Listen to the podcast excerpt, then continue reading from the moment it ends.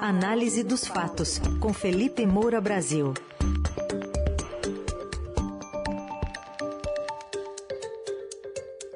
Entramos na segunda semana da campanha eleitoral de rua e a primeira foi marcada por embates supostamente, pelo menos, religiosos. Oi, Felipe, bom dia. Salve, salve, Raizen, Carol, equipe da Eldorado FM, melhores ouvintes, sempre um prazer falar com vocês. Quase derrotamos o Palmeiras com o time reserva fora de casa, mas o Palmeiras acabou dando sorte no segundo tempo, né, Raizen? Sei, sei, sorte, né? Sorte, tá bom. ô, ô, Felipe, mais do que sorte aqui, essa disputa eleitoral caminhando aí para igrejas, para pastores que apoiam o ex-presidente, o presidente Bolsonaro em redes sociais e agora com uma estratégia de Lula para chegar aos evangélicos. Como é que é isso? Exatamente, Heisen. O Lula tenta conter o crescimento do Jair Bolsonaro entre o eleitorado evangélico. Ele subiu seis pontos no Datafolha, teve um crescimento de três pontos no total, tudo ali dentro da margem de erro, mas nesse segmento é, dos eleitores evangélicos, Jair Bolsonaro cresceu seis pontos. Eu já tinha comentado aqui na coluna que falta um discurso para o PT, para o Lula, para esse segmento. É, o PT tinha ali uma tradição de ocupar espaços na Igreja Católica, mas o crescimento é, das igrejas evangélicas, a proliferação dessas igrejas pelo Brasil não foi acompanhada da mesma é, iniciativa, do mesmo domínio que o PT sempre buscou ter em seu processo de construção de hegemonia. E Jair Bolsonaro acabou é, surfando nessa lacuna, como surfou também em outras lacunas ali em 2018, quando o PT estava bastante desgastado. E agora o Lula, nos discursos recentes, ele tem alternado algumas colocações que fazem sentido e, e são corretas do ponto de vista do marketing, do ponto de vista eleitoral, quer dizer, como você desmonta a imagem do seu adversário perante um eleitorado que ele está é, dominando cada vez mais. Você tem que fazer contrastes em relação ao que ele fala e aquilo que ele faz.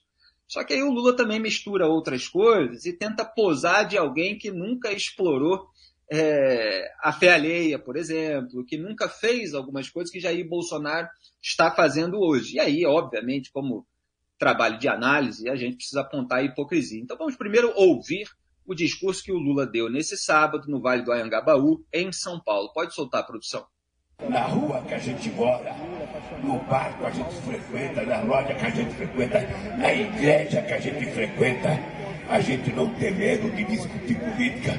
Se o pastor estiver falando coisa séria, a gente respeita, mas se ele estiver mentindo, a gente tem que enfrentá-lo e dizer que ele está mentindo. Em nome de Deus, não se pode contar mentira, nem aqui e nem lugar nenhum do mundo. Eu Luiz Inácio Lula da Silva defende o Estado laico. O Estado não tem que ter religião. Todas as religiões têm que ser defendidas pelo Estado. Mas também quer dizer, as igrejas não têm que ter partido político, porque as igrejas têm que cuidar da fé e da espiritualidade das pessoas e não cuidar de candidatura de falsos profetas ou de fariseus que estão enganando esse povo.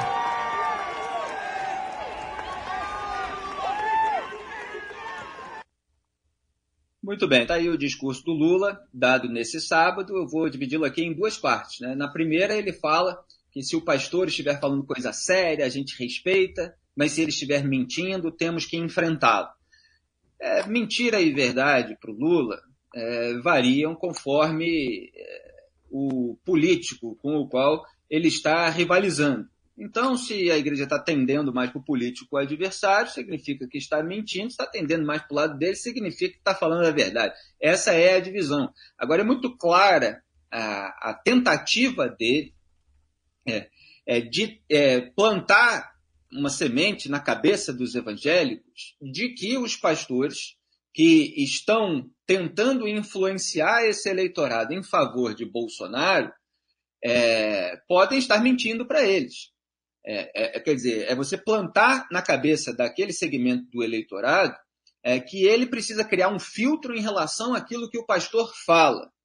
Quer dizer, abrir a cabeça para a possibilidade de votar no próprio Lula. É isso que ele, da parte dele, com o interesse dele, está falando. Quer dizer, ó, vocês vão à igreja, vocês têm os seus valores, vocês têm a sua fé, mas você vai ter ali pastores que estão tentando influenciar o seu voto. E se ele estiver fazendo isso, você precisa armar a sua mente, né, aqui no sentido metafórico, evidentemente, para não aceitar tudo aquilo que ele está falando. Então, Lula tenta criar uma contenção, ele tenta criar uma resistência para que a mensagem dos pastores é, não seja absorvida na sua é, integralidade. E na segunda parte, ele afirma que defende o Estado laico, ele acena, portanto, para todas as religiões. É claro que muitos evangélicos preferem que fale diretamente para eles próprios e faça aquilo que eles próprios defendem, é, mas é claro que é, você não pode é, discriminar outras religiões, etc. Então, essa defesa é antiga, a defesa do Estado laico.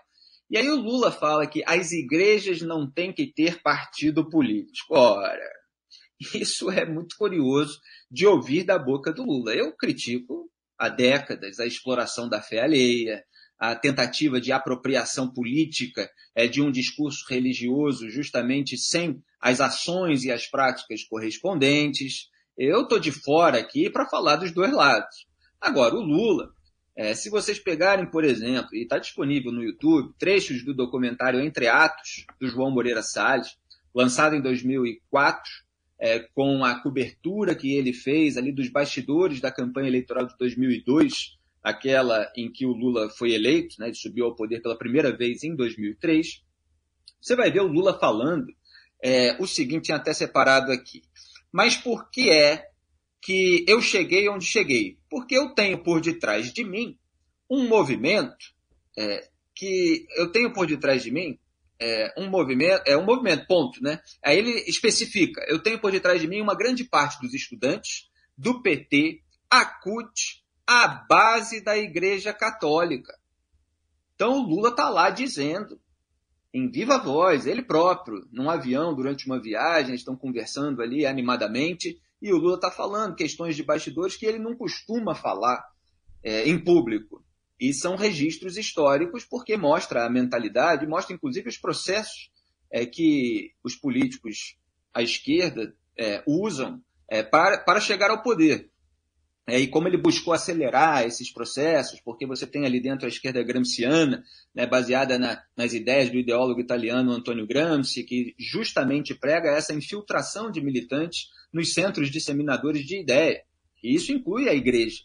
É, e para você ir alterando as mentes das pessoas até que elas votem espontaneamente em você. É o processo de sedução. Os outros centros seriam a própria mídia, o sistema de ensino, é, as escolas, evidentemente, e universidades. Né?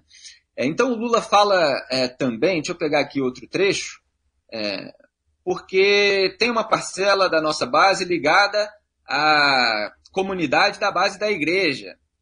É, ele fala também, ele faz uma comparação lá com o Valesa, de outro país, que ele conheceu, que tinha uma base que era fruto de uma igreja católica conservadora, e aí ele diz assim: e eu era fruto da teologia da libertação, dos sindicalistas. É uma história totalmente diferente. A teologia da libertação é uma ala ali que tem muitos partidários é, do PT e que faz uma leitura do evangelho com base na luta de classes.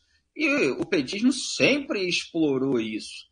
É, e eu escrevi, quando era colunista da Veja, em 2015, olha só, sete anos atrás. É uma vantagem de ter feito cobertura dos governos do PT, que a gente pode puxar aquilo que escreveu naquela época para comparar com o que os petistas estão dizendo agora.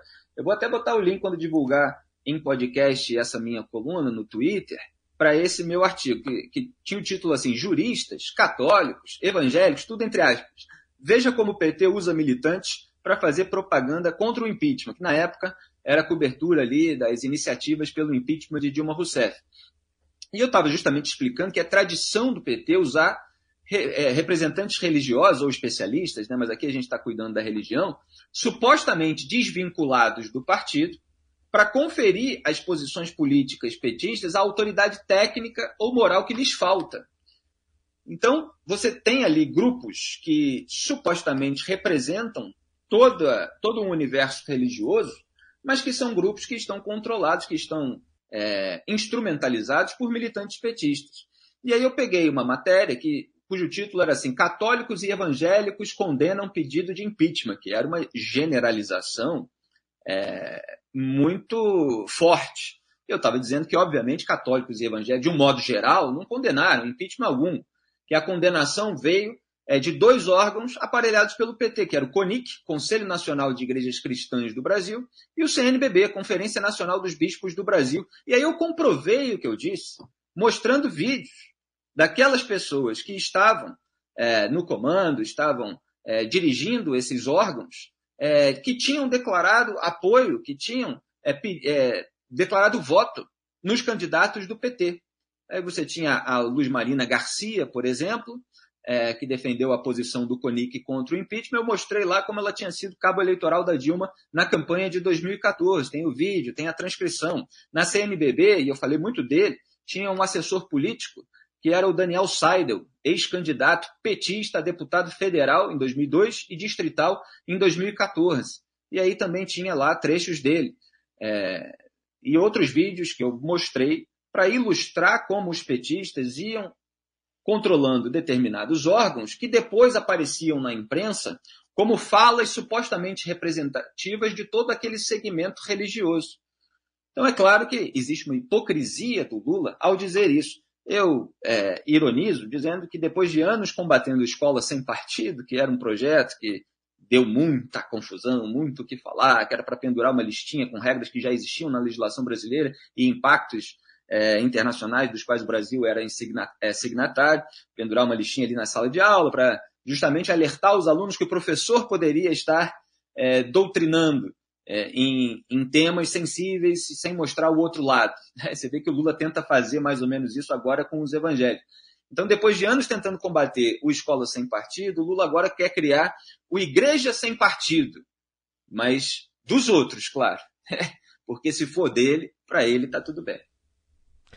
Muito bem. Para a gente completar, acho que vale a gente ressaltar um dado de uma pesquisa Quest, né, que foi feita para a Genial Investimentos, que mostra que 45% dos eleitores, aqui o dado que saiu na semana passada está aqui no Estadão, 45% dos eleitores têm medo da continuidade do governo Bolsonaro e 40% temem a volta do PT. É por isso que um está trabalhando com medo do outro.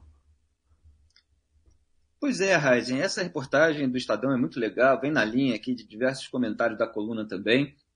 E ela mostra que existe um, um, um medo muito grande é, e que vem sendo explorado por cada parte, obviamente.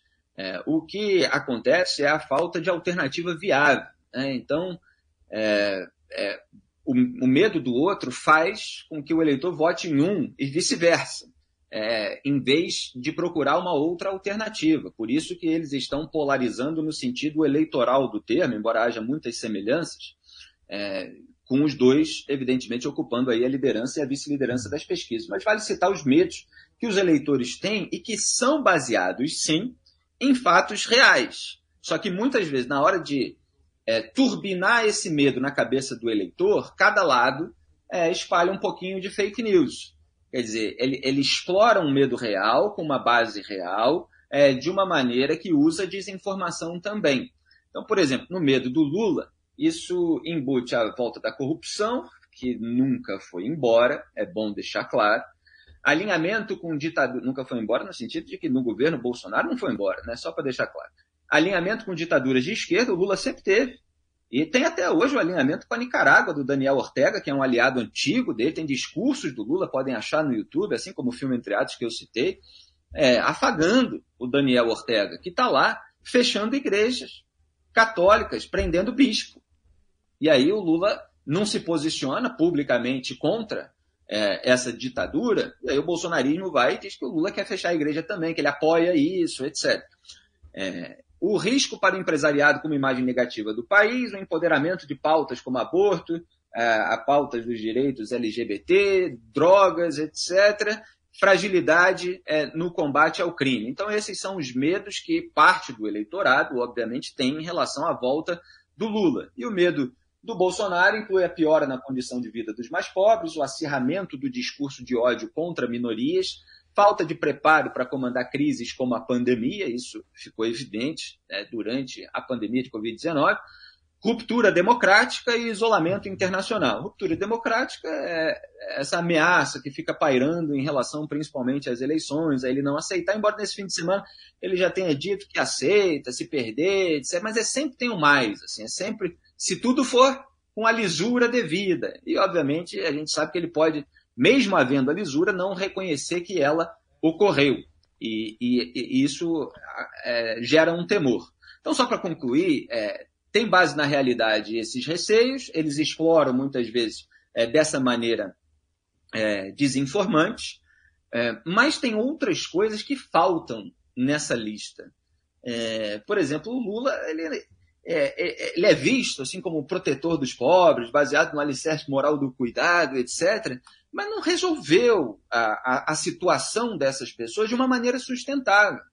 Ele ajudou muito com é, bilhões do BNDES, com a entrega da máquina pública, os, os empresários mais ricos do Brasil, viajavam no jatinho deles. Agora, a população pobre ficou ali é, com um dinheiro pequeno, que pode acabar depois no momento de crise do país. E o Lula pegou o país numa situação financeira melhor, com a alta do preço das commodities no mercado internacional, não tinha nada a ver com o mérito dele, e com a, os efeitos positivos da reforma monetária que ele combateu, que foi a do Plano Real, assim como Jair Bolsonaro combateu também. E no caso do Bolsonaro, falta nessa lista, porque a, a, a propaganda nesse sentido funciona, é a preocupação com a corrupção também.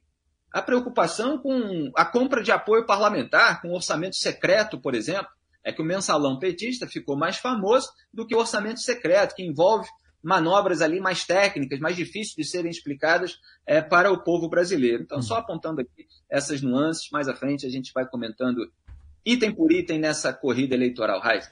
Muito bem, aí está Felipe Moura Brasil, coluna que volta amanhã ao vivo, mas que fica disponível já já no site radioeldorado.com.br e também nas plataformas de áudio. Obrigado, até amanhã. Obrigado a todos, um grande abraço, tchau.